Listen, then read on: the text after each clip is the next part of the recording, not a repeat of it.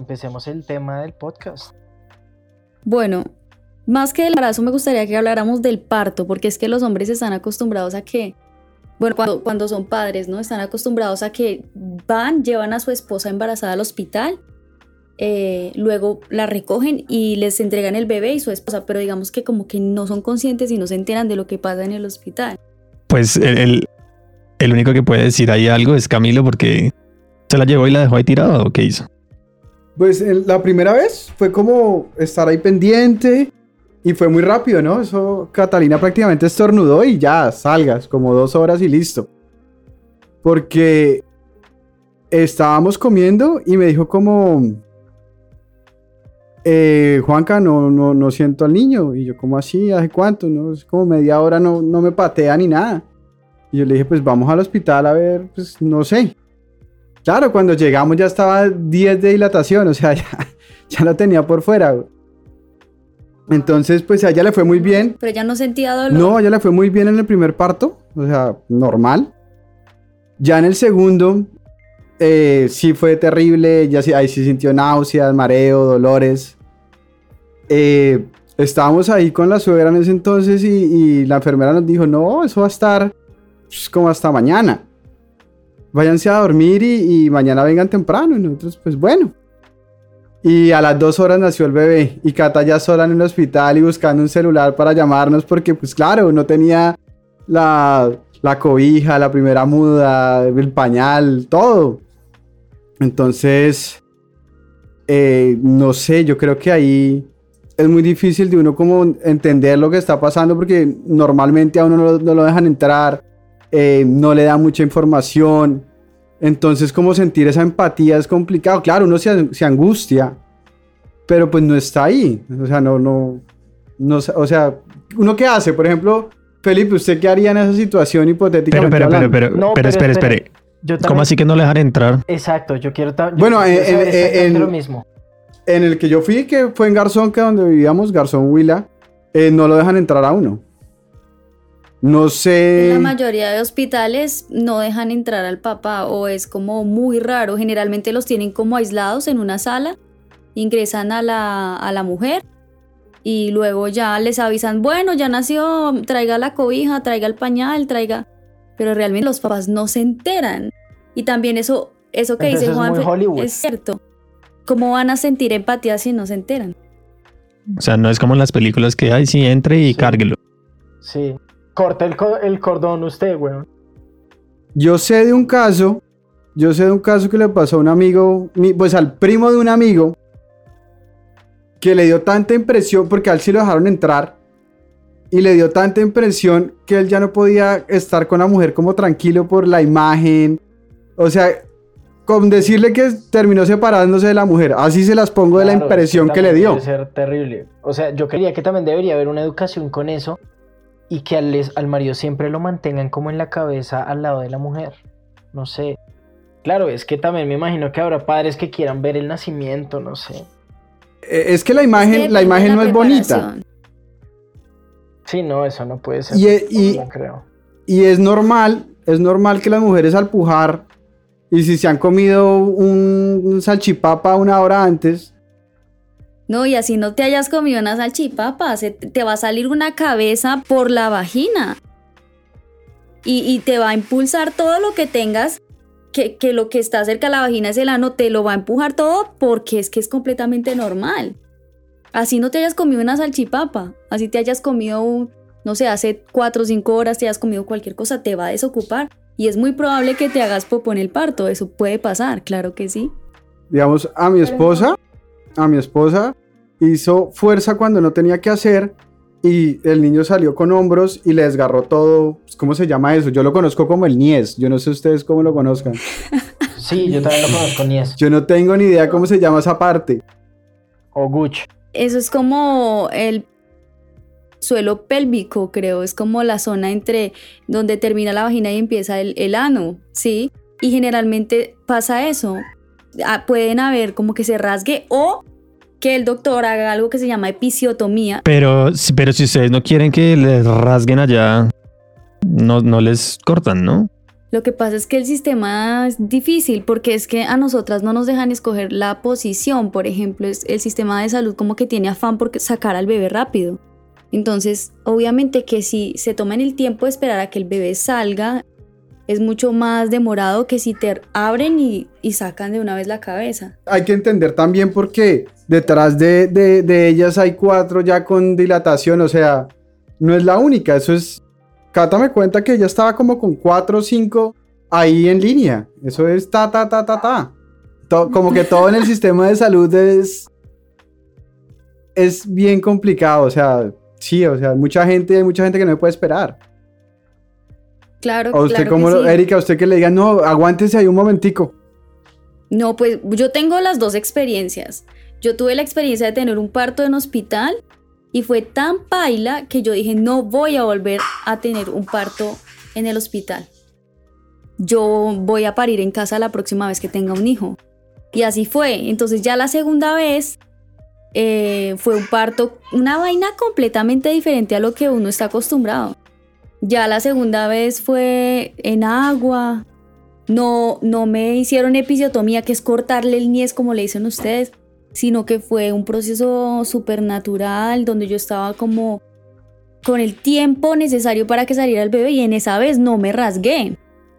Pero la primera vez sí me rajaron de lado a lado. Pero ¿y el dolor, el dolor no es peor cuando lo haces en casa?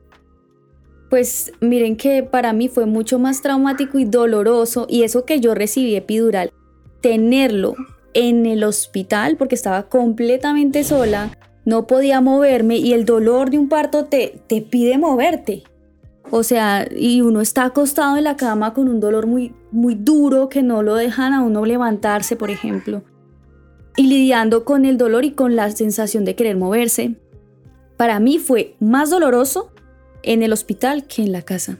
En la casa fue genial. O sea, ustedes me preguntan y yo recuerdo como más el acompañamiento de mi esposo, el agua caliente, que pues ya la sensación de, dolor. Vení, ¿en qué, ¿en qué lugar lo tuviste? Como en la bañera, según lo que entiendo. En mi casa, pero entonces las parteras llevaban una, una bañera inflable que está hecha y está hecha eh, específicamente para eso, para tener un parto en agua. Entonces eh, todo se prepara con anticipación, se llena la bañera, y ya cuando llega el momento de que el bebé va a salir, ya yo ahí ingresé a la bañera y el agua es un, un analgésico impresionante. Entonces ya fue realmente no, fue increíble. Ahí yo veo dos puntos, porque pues claro, sí, es mucho más orgánico, más íntimo, pero hay un factor que, uno tiene que, ver, que es que si hay una complicación, pues no va a tener los recursos en ese, eh, pues inmediatamente, ¿no? Claro, pero del 100% de partos, digamos que de un 100%, ¿cuántos se complican? Y eso habría que verlo porque a nosotros, a nosotros nos mete en la, en la cabeza que, que un parto es una situación inminente de peligro. O sea, ustedes dicen parto y los hombres ¿qué piensan? No, es algo súper peligroso. ¿O no? No, yo pensaría que más que peligroso, engorroso. Engorroso, ¿cómo así? A ver. O sea, delicado, delicado, porque toca, toca tener todo previsto para que no vaya a suceder algo, nada. Algo como prevenir lo, más que se pueda. Hace 30 años, eso de parir en hospitales es nuevo porque hace 30 años no se paría en, un hospital, las mujeres paríamos en casa. ¿Sí? Entonces, bueno, ahora, ¿qué pasa? Que cuando uno va a un hospital es como una montaña de intervenciones. Por ejemplo, a ver, si ustedes son tan tan conocedores del tema. ¿Qué es lo que quiero saber si ustedes tienen como una idea de esto? ¿Qué forma, con qué forma podríamos asociar la forma de la vagina de una mujer? ¿Con qué letra? ¿Con una J? ¿Con una A? ¿Con una X?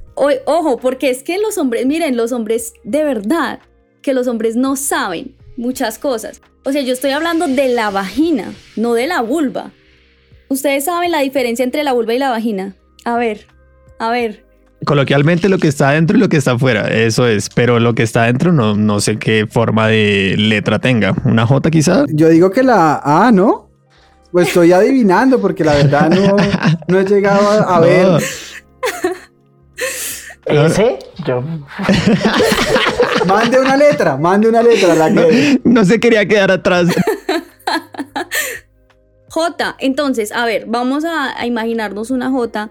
Si tú estás acostada, tu vagina tiene forma de J y tu bebé va a salir por gravedad. Si tú estás acostada, pues tiene que hacer el movimiento de la J y salir hacia arriba. Pero si tú estás de pie, va a salir mucho más fácil, ¿cierto? Entonces, partiendo desde ese hecho, obviamente que va a haber un montón de intervenciones que se van a dar porque no es natural. O sea, está diseñado para la comodidad del profesional de la salud, para que él te pueda ver. Pero para, para uno de mujer, parir acostado no es cómodo. No es práctico, para el bebé también es más difícil. Pero esa información no la tiene todo el mundo. Sí, pero, pero también hay cosas buenas y cosas malas de esas intervenciones, porque también tengo entendido que cuando se mezclan dos tipos de sangre, esos bebés tienen que ser intervenidos con unas inyecciones especiales. Pues es mi caso. Es mi caso precisamente en mi parto en casa. Mi esposo es de RH positivo y yo soy de RH negativo. Entonces tenían que inyectar al bebé, tenían que inyectarme a mí, perdón, cuando naciera el bebé. Me perdí. ¿Por qué? ¿Qué pasó ahí? También estoy ultra perdido. Porque esos dos tipos de sangre no deberían estar juntos y hay una prohibición cósmica, entonces necesitamos meterle suero a la vaina. Le quieren modificar la sangre al niño antes de que nazca. Es que no O durante. estar No, pero juntos, en- dicen. en serio, o sea, son esos dos tipos de sangre, como que tú sí O sea, es como que mi cuerpo, sí, o sea, es como que mi cuerpo, al ser negativo, no tiene la misma enzima que tiene la sangre positiva. Entonces, ¿qué va a pasar ahí? Que mi cuerpo va a leer ese RH positivo de mi esposo, si mi hijo tiene el RH positivo, como una amenaza. Y en ese momento puede que pues, se genere un Sí. aborto o al nacer el bebé ya yo quede inmunizada y no pueda volver a tener otro hijo, pues porque ya mi cuerpo lo va a leer como una amenaza y lo va a sacar. Pero al Entonces- niño también le tienen que aplicar una inyección, ¿no? Un refuerzo. solo a las mujeres. Y claro, yo tuve que pelear con la EPS porque no me querían dar la vacuna, porque decían que eso era de, de aplicación intrahospitalaria y yo les decía, no, pero, pero... sí tengo entendido que hay que aplicarle algo a los niños. mi hijo, yo pues yo estoy en esa condición. A mí dentro de las primeras 72 horas fue que me aplicaron la vacuna con los anticuerpos y al niño nada. Lo que sí es importante es cortar el cordón umbilical rápido. ¿Por qué? porque si no se va a pasar la sangre del niño a, a mí y vuelve y pasa lo mismo, quedo inmunizada. Ok. O- o Felipe no se va a quedar con la duda. No, tengo que saberlo. Sí, claro, No, marica. O yo sea también que lo estaba uno buscando. prácticamente tiene que. Oye, antes de cualquier relación, oye, ¿qué RH eres? Claro. Sí. Oye, ¿cómo te la- llamas? Ah, sí, ¿qué RH eres? Ah, no, discúlpame. Pero yo, yo quiero saber una cosa, o sea, bueno, ahí uno cede mucho a lo que diga la, la- la esposa de uno, la pareja de uno. Pero ustedes, o sea, Sergio y Felipe, ¿ustedes qué prefieren? ¿Que sea en casa? ¿Que, que sea en el hospital? ¿Entrar, no, es entrar? que la, la cuestión no es uno. No, no, por eso, Yo- yo- por eso. Yo le quería preguntar eso a Erika. Yo, yo le iba a preguntar a Erika si, si cree que para una mujer que nunca ha tenido un hijo, ¿cómo será más fácil para esa mujer? ¿Darle la confianza al hospital o darle la confianza a las parteras en la casa? Eso depende de la percepción que tenga la mujer del parto. Estoy embarazada otra vez y, estoy buscando partera en este momento. Y eso que voy a parir, no, y eso que voy a parir en, en Francia. Y aún así, pues puede que sea muy, muy chévere, digamos, la persona que tiene el concepto de que el hospital es lo mejor, pues va- es lo que va a querer porque el sistema francés es bueno, ¿sí? Pero honestamente no es lo que yo quiero. Yo quiero parir como mi cuerpo, como sé que mi cuerpo sabe hacerlo, sin que nadie me esté interviniendo, ni chuzando, ni picando, ni diciéndome cómo hacerlo, sino como yo sienta. Somos mamíferos al final, o sea, tú nunca vas a llevar a un perro al veterinario para que tenga sus cachorritos. O si pasas porque ya pasó algo que está impidiendo el parto. Pero de lo contrario no es lo habitual. Pero yo pienso que, que deberían las mujeres tener más opción y más información. La- no solo las mujeres, las parejas como tal.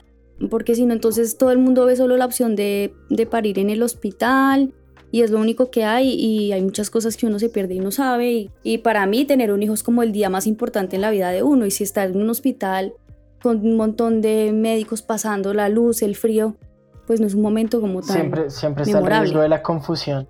¿Será que eso todavía pasa? Pasa, parce, eso pasa. que cambian a los niños. Claro, se Parce, confunden sí. a veces los niños. Yo creo que sí. Parce, un, un descuido de una enfermera y pu- se fue en otra cubeta, parce. Marica, sí, qué video eso, ¿no? No, digamos que ese sería mi mayor miedo de, de eso, que confundan al hijo de uno. Y ya, adiós. Porque se lo sacan del cuarto y que, marica, vuelve después. Si era o no era.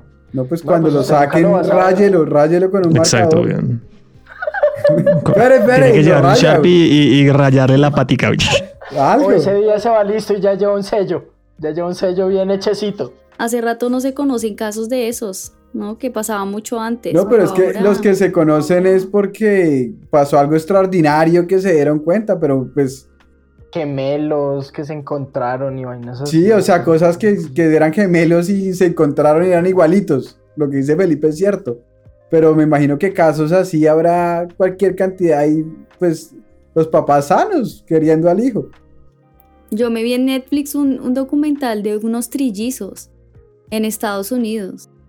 Imagínense, el man llega, no sé si ya se lo vieron, no recuerdo el nombre. El man llega a su primer día de universidad y todo el mundo lo saluda como si lo conociera. Hola, no que te ibas a ir, no sé qué, ¿cómo te fue? Y él saludaba a todo el mundo, pero estaba como desconcertado porque no tenía ni idea, era la primera vez que el man pisaba ese- esa universidad mm, cuando llega un tipo y le golpea, no puedo creer si eres igual a mi amigo que no, que no volvió. Se reúne con el amigo, se dan cuenta que son gemelos idénticos y luego salen en el periódico.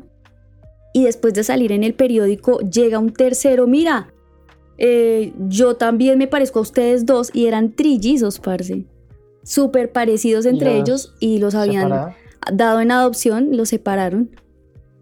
Y en ese momento se enteran que, que eran tres. Re loco. Bueno, y entonces, para concluir, eh, Erika diría que, que, que, que, que le recomienda a las chicas primerizas. Hay que parir informado, ¿sí? Usted tiene que saber si va a tomar una decisión, por qué la va a tomar. Que no sea, voy a ir al hospital porque mi abuela o mi, mi mamá parieron en el hospital, mi tía, mi prima, entonces es lo que yo voy a hacer. No, que sea, voy a parir en un hospital porque es lo que va mejor a lo que yo pienso, a lo que yo siento, a lo que yo quiero.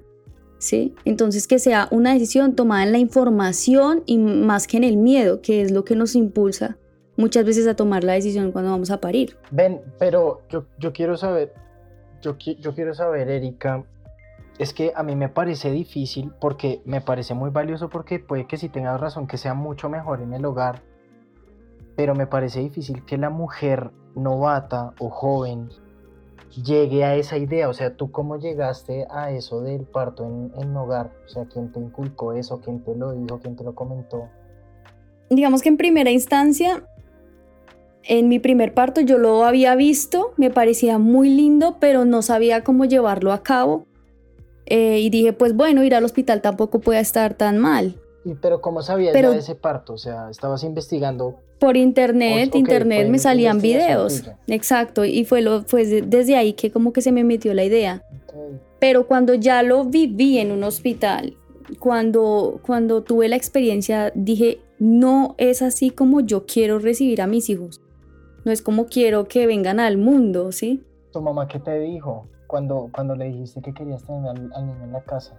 Pues al principio le dio como miedo, pero me vio tan segura y ella también como que ya había tenido la experiencia de parir en el hospital y sabía cómo era. Y me dijo, bueno, pues si es lo que quieres, te apoyamos. Y la verdad que lo tomaron súper bien. De hecho, estuvieron ahí ya los últimos momentos antes de que saliera el bebé. Estuvieron en la misma casa, no en la habitación, porque pues es un momento como súper íntimo que entre menos personas mejor. ¿Casa o, o hospital? Para mí 100% casa por siempre. Desde la información es una experiencia es una experiencia súper bacana que volvería a repetir sin duda, así que es lo que lo que voy a hacer ahora con este embarazo y lo que lo que quiero para mis próximos siete hijos. No, mentiras, ya. Dúdelo. Aquí acabamos con este. A ver, Sergio. Para mí, hipotéticamente hablando, casa. También me convenció mucho lo que dice Erika y, y lo explica y lo, lo dice también que sí, Marica, pues obviamente casa es del cielo a la tierra. No la están acosando, está tranquila, está rodeada de la gente que quiere, eh, está controlado todo, tampoco es que sea como tan arcaico. Entonces sí, casa, casa. ¿Y Felipe? Felipe, No, yo la verdad creo que también investigaría la posibilidad de hacerlo en el hogar, sí, me parece chévere, me parece interesante. Pero pues a fin de cuentas no es decisión de uno. sí. Pero sí, sí, casa me parece interesante.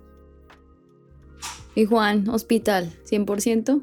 Yo, hospital, pues, por el simple hecho de prevenir riesgos innecesarios.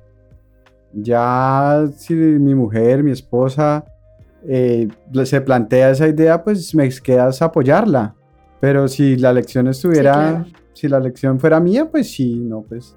Pues claro, yo estoy ahí comiendo, tomándome un tintico, esperando que salga. Pues para mí es muy fácil decir que, que pues por prevención de riesgos, pero, pero la que toma la decisión es la mujer. Entonces, eh, lo que ella diga, porque ¿qué hacemos? El Bueno. indeciso. No, pues, o sea, sí, claro, pues, no sé, no sé, es que una partera es como complicada la cosa, pero bueno. Está convencido y no está convencido. Lo que pasa es que hay un punto que es que yo no sé si ustedes han notado que no hay nada mejor que ir al baño en la casa de uno. En el bizcocho de uno, usted puede ir a otro bizcocho y no se siente igual. Entonces, eh, esa seguridad que le da la casa no se la va a dar otra, otra cosa. ¿Sí entienden? Entonces, no, o sea, Excelente analogía. Así se siente, pero con la diferencia que vas a cagar un ladrillo. Pero pues, o sea, me hizo entender, ¿me entendieron? Sí, claro, sí. Sí, sí, sí, sí, sí, sí, estuvo súper, estuvo súper. Muchas gracias por acompañarnos, Camilo.